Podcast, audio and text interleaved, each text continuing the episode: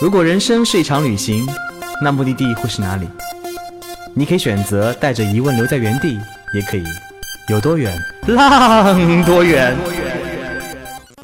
本节目由全宇宙最会玩的稻草人旅行推出，我们有超奇葩的年龄限制，只做年轻人的小团队旅行，坚持路线原创，百分之八十五以上的队员来自于朋友推荐。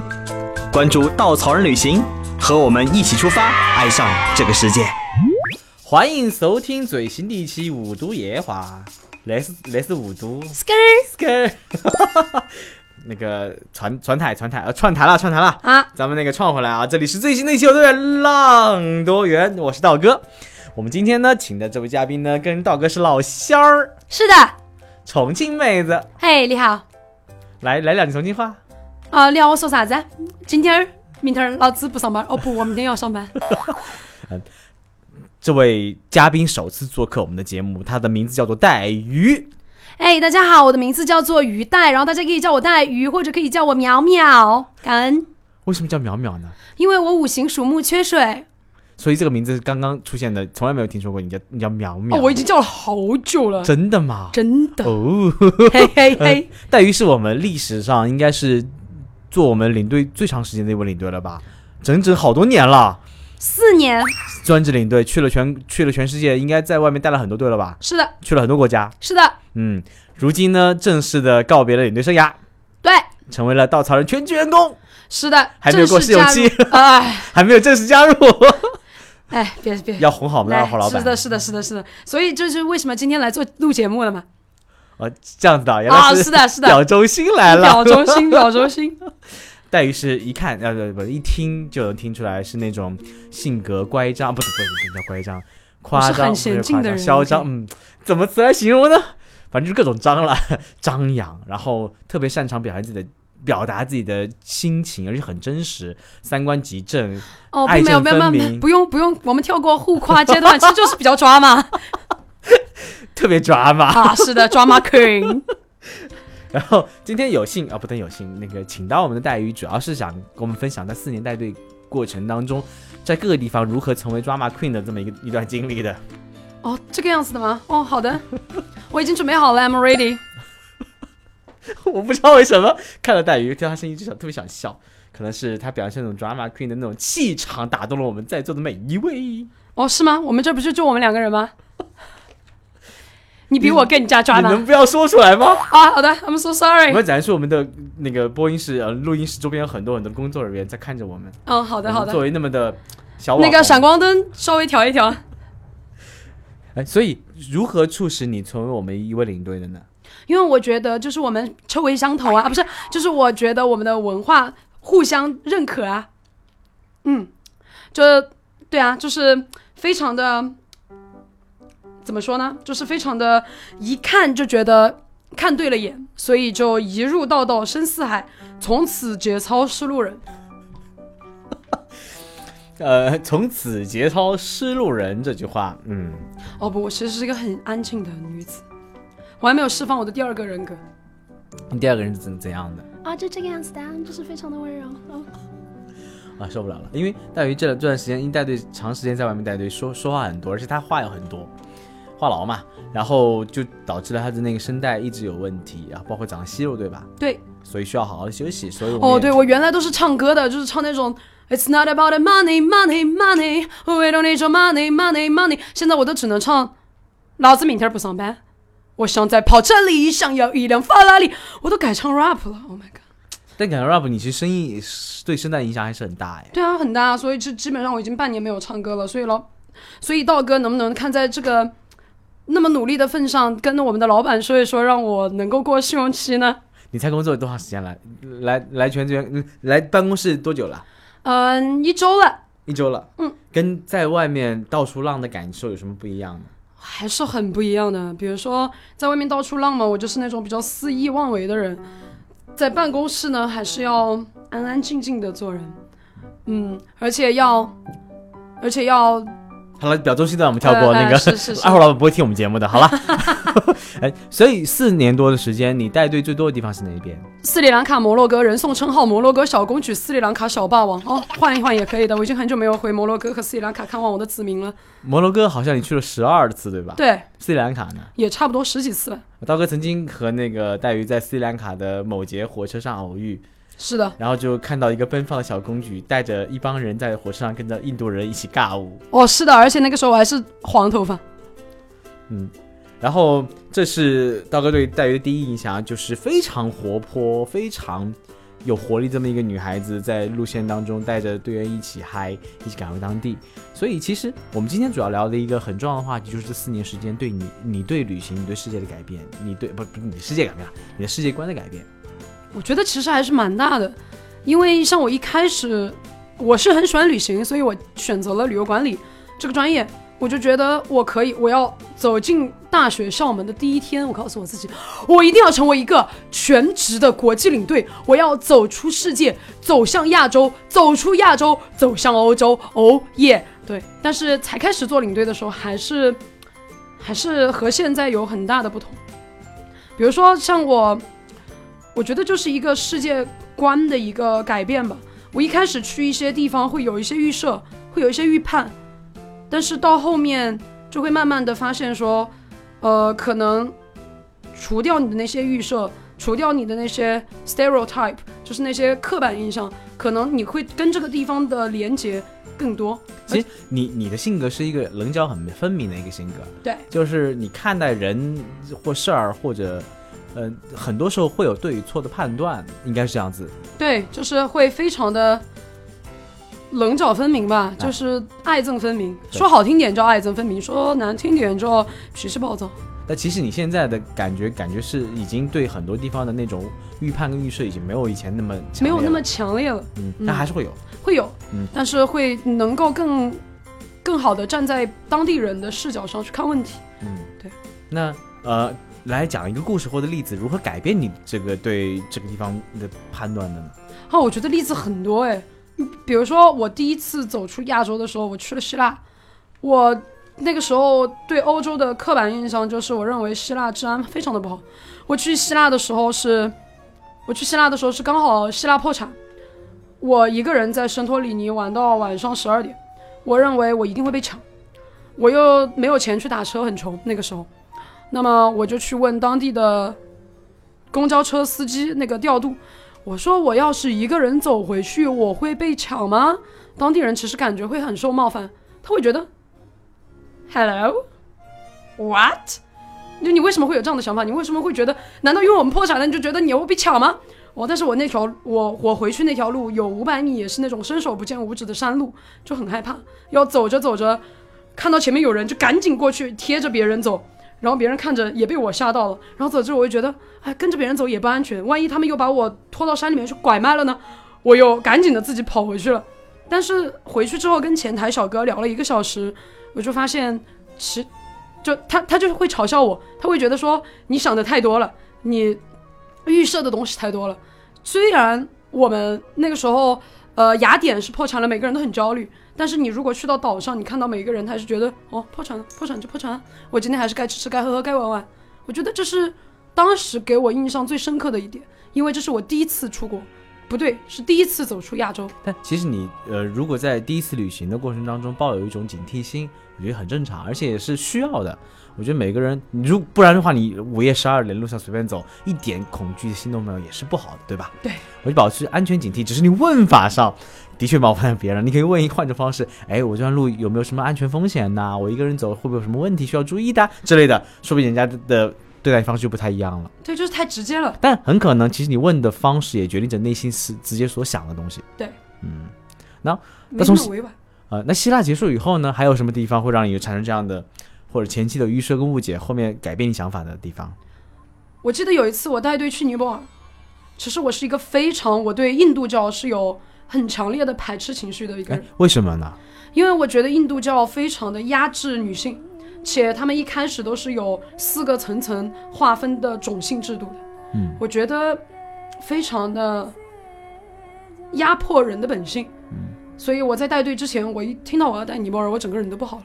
我觉得啊，这个宗宗教我要怎么去去呈现它呢？我根本就不认可这个宗教啊。然后那个时候搜了很多很多关于印度教的资料来看，嗯，包括在我带队之前，我还是虽然那些资料我都背得滚瓜烂熟，但是我就是 心里那个情绪是在的，就是我觉得我没有办法去认同他他们所信仰的东西，我觉得就是哦，well 你开心就好啊。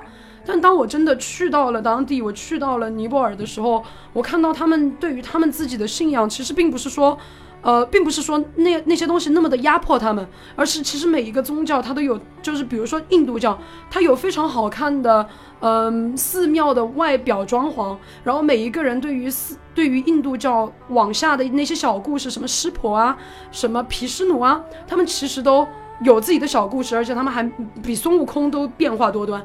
其实是蛮有意思的一件事情，而且并没有我想象中的那么反人权。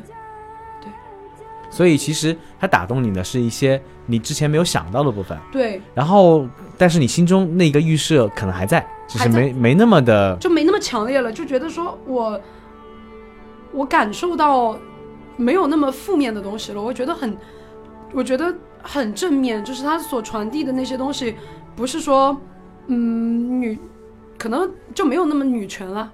嗯所以其实你，嗯，对一件事情带有一定偏见的原因，是因为它可能触动到你的一个底线或者一个点了。对。那除了印度教本身，还有什么你在出发以前，或者在去这个地方以前，会触到你，会让你觉得心里有点疙瘩，这么一些东西呢？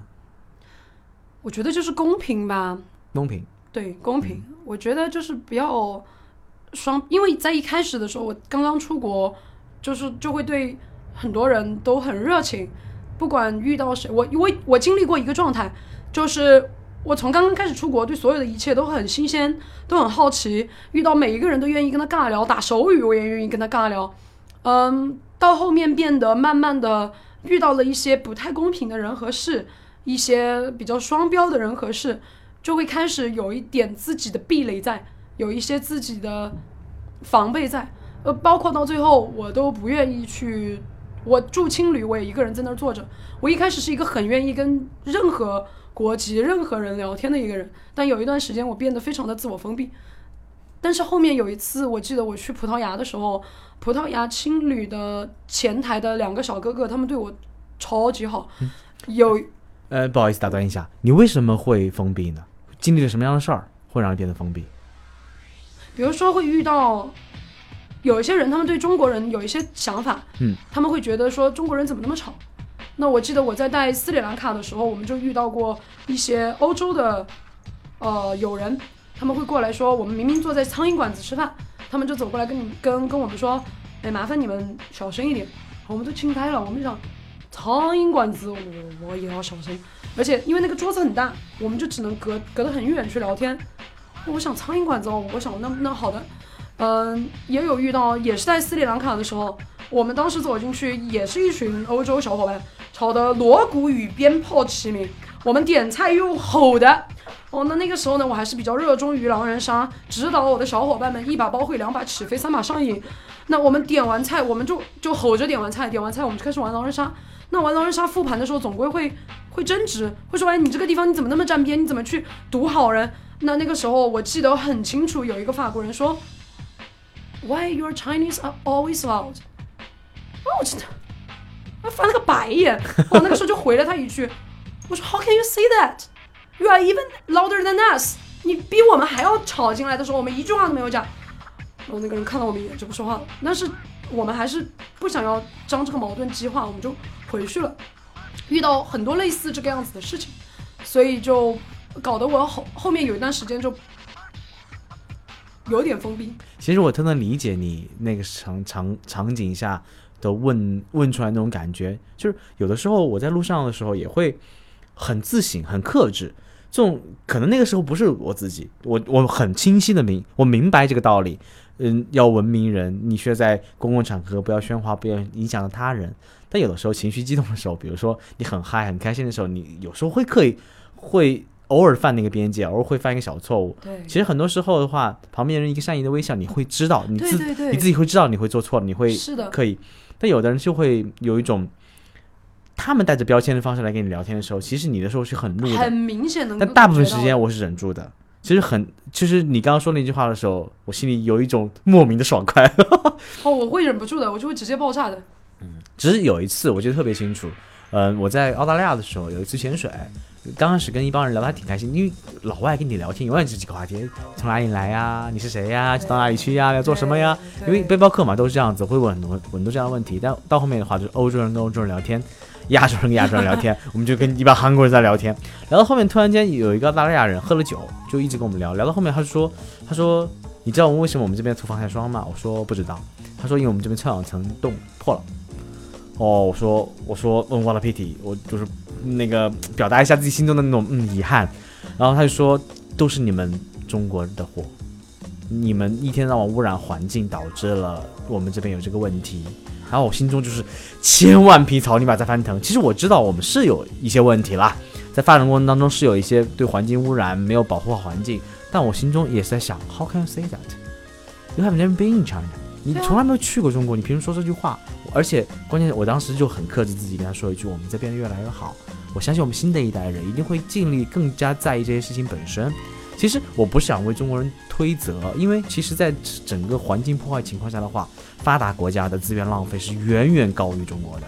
对，比如，比如那个太平洋另外一端那个美国，好了，每年汽油消耗本等等等等所所经历的事情比我们多得多得多。只是可能中国人在一些教育层面上，并没有知道我们怎么样节约环境，怎么样怎么样保护环境，怎么样节约资源的事情。但是，就是他当时说这句话的时候，我觉得非常的冒犯。我觉得这种预设会让你心里很不舒服。其实反过来会帮助我去想这个问题：如果我在别人心中这么想的，我会不会也带着预设想别人的时候，会给别人造成这样的困扰？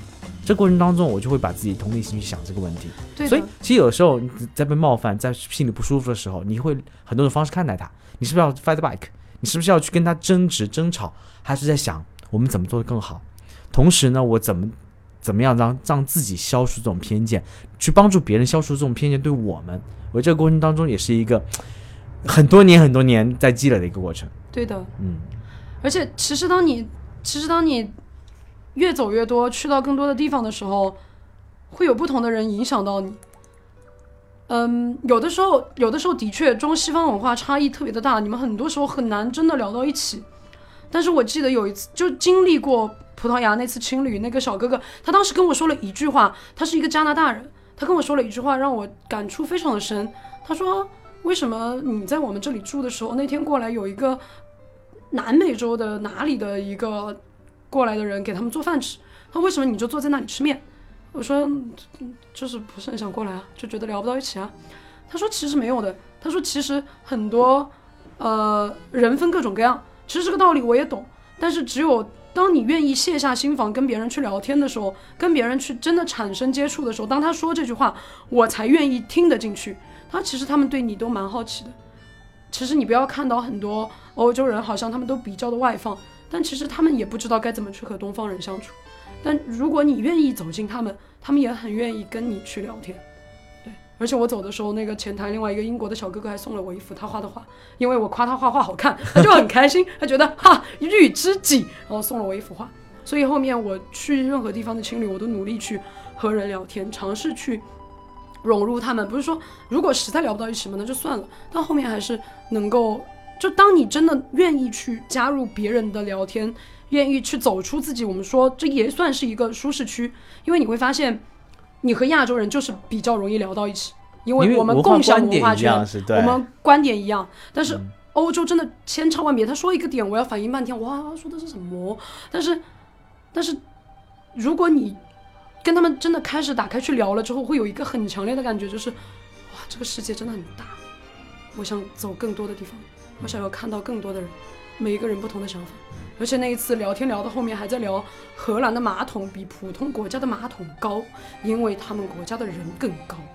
就就会聊各种各样的话题，不可能，当然不仅仅是马桶，但是你会发现说，诶，其实多跟当地人聊天，不要有那么多的刻板印象，其实对自己对别人都是更负责的，所以改变你的过程其实是一个长时间的累积。长时间的累积。你可能前期的时候跟别人聊天，觉得自己是一个掏心掏肺的人，愿意去聊各种各样的话题，但是后来发现啊，原来这些人跟我想的不一样，可能有些人也是嗯一样的那种带着预设、带着偏见，所以你就不愿意敞开心扉去聊了。这到后面就累了。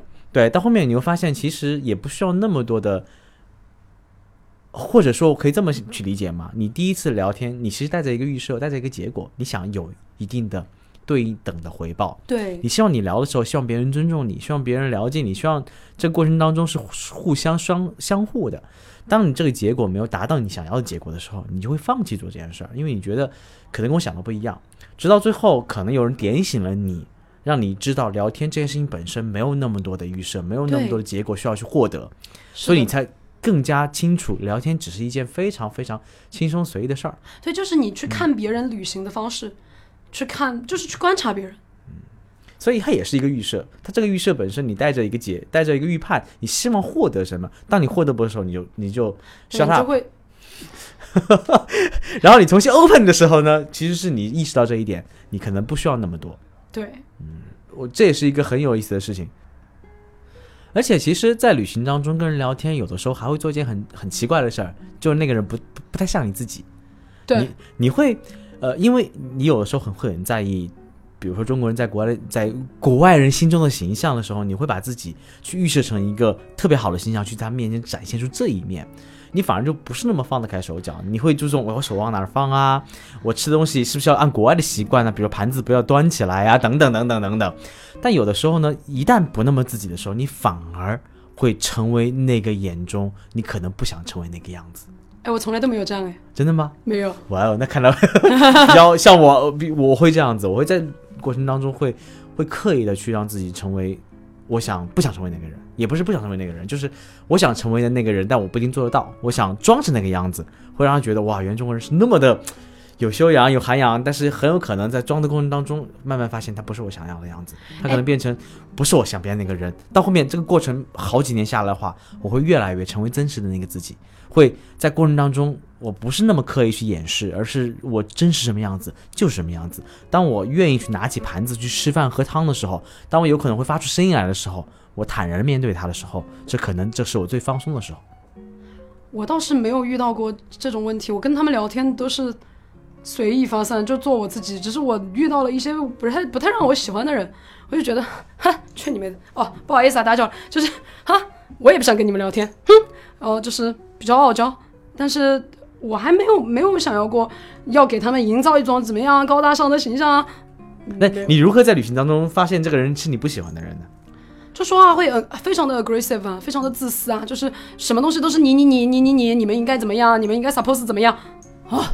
那其实你呃，如果多次去美国，你会发现，其实美国人的白左思维很重的。他们很多时候的评判标准是他们从小被教育的，他们认定了这件事情本身你就错了，他们观点里面就认定了他你需要去改变你的想法，而且他他们被教育从小被教育就是我是很 be proud of myself，我我要去表达而且我要去想改变这个世界。他很多时候在指出的时候，不一定不一定是自私，他可能就认为自己说的就是对的。比如说，像美国很多白左现在他认为那个，嗯，修一道跟墨西哥的墙是合理的，我不就应该不应该让墨西哥的文化传到我这里来？包括英国，很多人都觉得当年那些殖民国家，他们帮他们建立了文明，他没觉得我是侵略，就是他们的教育就这样子的。但是很多时候，他们表达的时候就会把自己的真实想法表达出来，很可能我就会冒犯到我们，也会冒犯到我们，因为生长环境不一样嘛。但没关系啊，我就会 feedback，所以你会就会直接你会直接，就很直接的，就聊不到一起，不要尬聊，不但你会认，你会直接觉得你不喜欢这些人。啊，对我就会直接觉得我被冒犯到，然后我就会直接说出来。其实我就刚开始的时候，我也会这样子，我会很认真的觉得这些人，哎呀，我不喜欢这样的人，我不要跟他聊了。我我一般不会直接怼回去，我是笑着离开。但是哦，我就我都办不到笑着离开的，就你跟我怎么说，我就但我笑着着有可能翻白眼呢。但后来我就觉得我，因为最早我会解释，后来发现解释没有用，对，然后第二个阶段我就不解释，就那么酷，一直一直那么酷。对，就笑着离开。然后第三，现在这个阶段呢，我会笑着倾听。我倾听完了以后，其实我不是想表达出我的涵养，而是想听到不同的观点。而这种观点本身不一定对，对啊、但是会让你的思维有一个新的，哎，他的角度我没有想到过嘛，嗯，他的观点，他的内容本身，哎，我可能没有意识到嘛。我觉得观点的冲撞、性格冲撞也是会让你产生旅行乐趣的一个部分。不是，其实不是不是他们的观点让你觉得被冒犯，而是他们的态度让你觉得被冒犯。观点不会冒犯任何人，只要你是谦虚的，但是你不能摆出一种盛气凌人的姿态。我懂你意思，其实你不喜欢不尊重人的人，对嗯，我如果，而且像我这种打得很开的人，我很少会觉得有人不尊重我。那有没有旅行过程当中你，你先预设这个人是你觉得不尊重的，但是事后改变你想法的呢？也有，比如说我们上次带美食的向导，啊，哇，美食的那个哥哥真的，我讲一个东西，我记得当时我跟他，我问他一个问题，关于美国的一个问题，我说不是啊，我之前看到的资料怎么怎么样啊，应该怎么怎么样啊？他说，哈，You think you know America better than me？我真的。没有，我当时 熟了。哎，没有没有，我不是怂了，我是觉得哦，我我在带队，我在带队，呃，不是的，我们不是这个意思的，我们的意思呢是怎么怎么样，怎么怎么样的，但他其实是一个，他那个坎儿，就他那他是一个很急急性子的人，跟我一样，他只要那个坎儿过去了，他又会过来跟你讲，哎，不好意思，我刚刚说那句话呢不是那个意思，其实是另外一个意思，那你会发现说，哎。其实，如果那个时候我，因为那那个时候我之前经历过一些强烈的情绪冲突，我会发现说，哎，发现好像对你对别人和气一点，你去解释你表达的意图，他后面会过来告诉你，他没有恶意，他只是表达的急了一点。他其实是我蛮，就是前后对比反差蛮强烈的一个人。他其实是很很有责任心的一个人，然后对对队员啊，然后带队啊，都是非常的认真细致，然后负责任，然后还又做司机，又帮我们烤肉。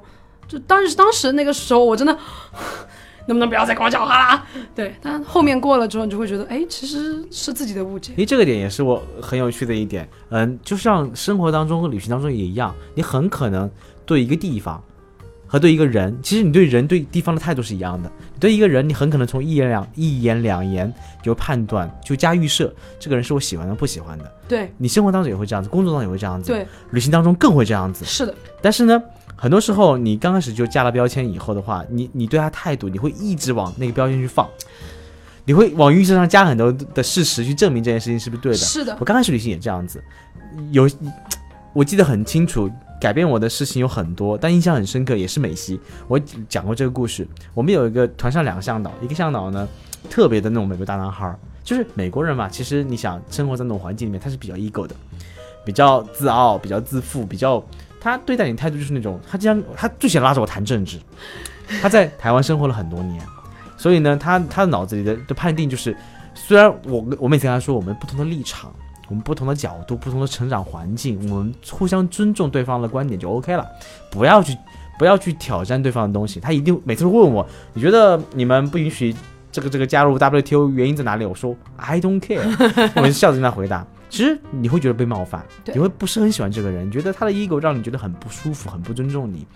但慢慢慢慢的，如果你愿意敞开去接近他、去感受他，因为人总是先去了解负面。对。很多人先先看到哇，这个人怎么哦 ugly 哦不不 respect 哦，但是久而久之，因为不会有人那么极端的好和极端的坏，对，所以久而久之我发现，哎，这个人很有意思，他他首先很热情，很有活力，很想感染跟影响别人，他有很强烈的观点，他也很强烈的想对别人的好。包括我们很有责任心，很有责任心。有一次我们在那个酒店前台，也是因为一个退房的事情，我们就是很生气。他用各种手段，包括你好美啊，去称赞那些人，帮我们拿到信息，帮我们去改变这个状态。他做了很多事情，让我觉得哇，真的，你前期对人的预设，如果一旦认定了，你你很难去改变。所以千万不要去认定，千万不要轻易给人加标签。很可能他某些方面展现的不是你喜欢的，因为对还是那句话，你们生活环境不一样，你们对教育基础不一样，所以你们很有可能所做的事情、行为都不一样。但是呢，他身上的闪光点，如果你一旦关了门，你是看不见的。对的，所以把门开着，他闪光点才会真正让你去了解这个完整的人。对我我有非常的有同感，因为我之前也是一个，我觉得我带队非常的认真，非常的能够讲东西，我可以讲很久。所以我记得那个时候我带摩洛哥，我遇到不是很能讲的向导，我就会情绪强烈的会贴标签，我会觉得哎，你怎么做事情那么的不负责任？你怎么那么的懒散？但是我那个时候的想法就是，别人我的队员啊，把年假交了那么多钱过来，你就天天在车上就坐着。我问你，你在讲；我不问你，你就不讲，会会让我觉得说，那你那因为就我是一个性格很强烈的人，我对一个人的喜欢好恶也会非常的强烈，而且一定会在那个时候还不懂事的时候会表表现的非常的明显，所以，但其实后面我回过头来，包括我的队员也会告诉我，他说，其实他可能只是性格跟你不是很合适，不是很搭，但是你也要看到，要我，而且我那天那个那个队伍从骆驼上摔下来了，但是你也要看到，那个时候他们在守斋戒，那个时候你从骆驼上摔下来，他其实很照顾你，但我我其实那个团最后跟他处理的关系可能不是那么的理想，但在那次之后，我就再也没有用这样的方式去强烈的去，可以说是 judge 别人，因为其实你不是队员，我不是队员，我不能用我自己的感受去强烈的，虽然是我可能是对队员负责，但这些但这些东西其实并没有强烈到那么拔到那么高的地步，所以其实你分享到这一点，我觉得我很有感触，我觉得还蛮愧疚的。就是你会觉得说，你把你自己拔到太高的高度，你对别人那么高的要求，当然可能我对我自己高要求也很高，但你把对别人的要要求拔到那么高，跟你共事的人也会很辛苦。所以这就是为什么我后面在美国的时候，处理起来就很会比较的得心应手。所以我们就回到这个预设的一个问题来。其实我们现在所说的预设呢，不是说哇，我觉得这里应该很美，我去了又发现，而是不能带着一种 judge。先入为主的观点，对，其实也不先入为主观点，我觉得就是不能带有评 judge。judge 中文怎么翻译呢？评价不算评价是一个，中性，评价是一个中性词，但是 judge 是有一点贬义在里面对的它是你带着一种偏见的一个评价，就是我去到这里之前，先对这个地方有偏见，对这里的人有偏见。对对，比如说我那个在咱们九百六十万平方公里有很多的省，经常会被加各种标签，比如这里的人啊，可能很多小偷啊，这里人很穷啊，这里人什么矮子村啊，这里这里没有文明啊，这里人怎么样子，其实带了很多偏见。我我在来上海读大学之前，脑子里的概念就是中国呃一个地图上面每个上面都有一个标签的，都有一个价值的标签贴上面的。因为我从小被教育，或者说从小听到的声音是这样子的。直到我来到这里，直到我走到那个地方去，直到我走遍了中国以后，发现所有标签通通被撕碎。对，因为很可能这里的确是不那么是有文明这件事情本身，但人家比你热情啊，人家比你活得自在啊，人家、啊人家对你很好啊。你在这，你在在一个很文明的地方，没人理你。你在路上问一个人，人家这个刷你翻你个白眼就走了，在路上。车永远不等你，死命按喇叭。但到某一个地方，小县城，哇哦，所有的人都看你在看地图，车停下来问你怎么样子。呃，说到小县城，我也非常的有感触。我记得之前，by the way，打一个软广，就是我觉得道道真的影响了很多我看事情的方式，包括每一个路线、每一个目的地。我记得有一次我带过一条南疆线，偏南疆，其实严格意义上讲不叫南疆，呃，是在那个吐鲁番过去的那个村子叫吐峪沟。对，我那一次的印象非常的深刻，就是当时当时我们进去，我们的预设啊，就是这个村子，嗯，可能有点闭塞，可能有点点贫穷，这里的人很早就结婚了，那你就会觉得说，哎，为什么他们不改变自己啊？为什么不怎么样怎么样啊？但那一次，我们是住在当地人已经算是条件很好的家里面了，我们睡在他们的葡萄藤下面，感觉好像是非常的浪漫，对不对？但是当天的温度是四十度，没有空调，我们靠着一个火锅店那样大的那个风扇过晚上。吃完晚饭，我带着我的队员出去遛弯儿，我们碰到了当地的一个姐姐，其实她年龄比跟我差不多大。我经常分享过这个故事，因为这个故事对我的触动很大。当时我们看着她在摇他们的孩子，就是有一个当地的礼仪叫摇床礼，你把孩子绑在床上，就能够让孩子长得更笔直。我记得当时我们走过去跟他们聊天，他们其实不怎么说汉话，他们说维语，但是会说几句汉话。我记得当时那个女士，就那个姐姐的老公就问我，我是我们队伍里面最小的，他说你多大啦？我说那个时候我二四，二四，你孩子呢？我说呃我没有孩子，嗯，老公呢？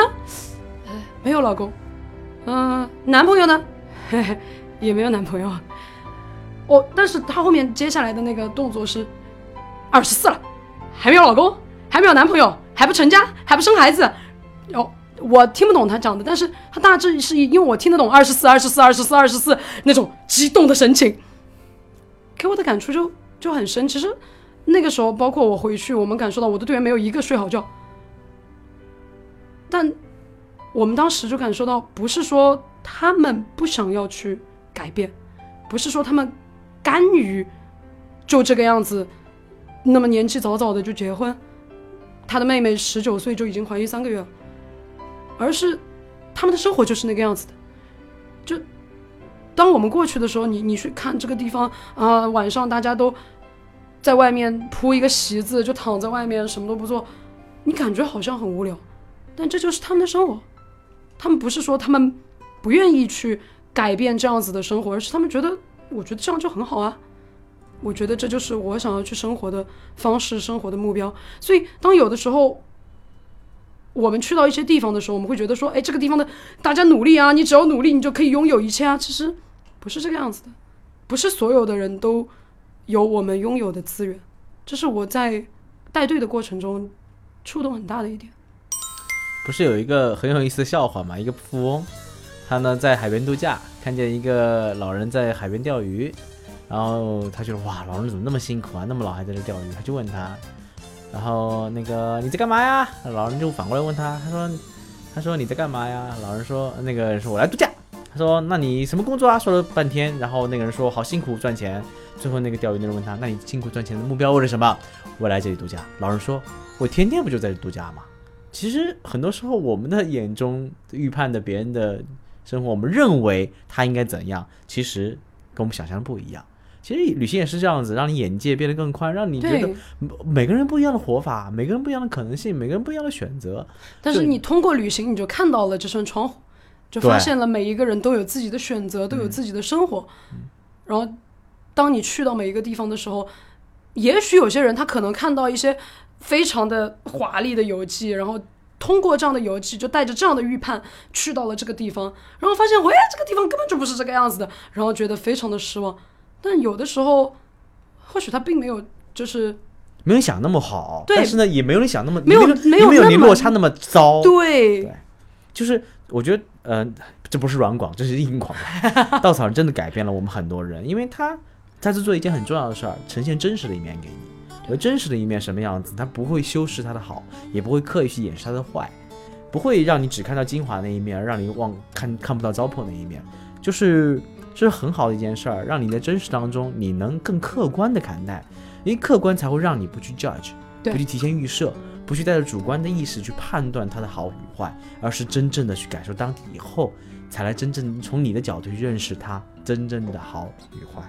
对，就是你当你回忆起来的时候，你会觉得这个地方是有温度的，而不是只有朋友圈被摄影大赛、各种各样的景点的叠加、长超长的车程，或者一些可能让别的让你杂七杂八不是很满意的地方。但有些人会说啊，看得多了，我知道多了，有什么好处呢？我不我知道不多，井底之蛙我也挺快乐的呀。其实我觉得还是每个人的选择。嗯呃，当我只能说一句，你看得多了，你回不去。是的，我也没想过回到以前那种无知或者知的很少、很快乐的样子。我觉得这个过程当中，求知的过程和看到更多的过程，会让我变得不一样。这种不一样会在于我能够选择，能够选择自己在哪个层面去做怎么样的事儿，去做一个怎么样的自己，而不是以前我可能在一个我认定很快乐的样子，活得很简单快乐。现在起码我知道那个地方我并不快乐。是你有了选择的这个权利。对的。我觉得选择是很重要的。因为我看到很多面，我知道选择在哪一面活着。对，在你不知道的时候，你会觉得我现有的就是最好的，这也没有什么错，对其实没有对与错没有对错。啊，只是每个人选择不同的活法。对，就看你自己的选择而已。哇，我这期好奇怪哦，那个跟一个本来就很逗逼的人在一起，居然聊了那么深沉的话题，而且啊，我也不知道这个走向怎么就变成这个样子了。难道不应该 suppose 让我讲解一下？哦，讲解啊，不好意思，领队上升。所以我们还是内心比较深沉的人。哦，没有，我只是一个非常有深度的人而已。好了，再次感谢大家收听我们的节目，感谢黛玉做客。我相信黛玉以后会经常来做客，但是前提你要通过试用期哦。啊，那就麻烦道哥帮我多去劝劝我们的老板，能够让我度过试用期好吗？感恩，给你比心，做兄弟在心中，捶胸口指向你感恩。Skr，哎，skr，好，感谢大家收听，再见，拜拜。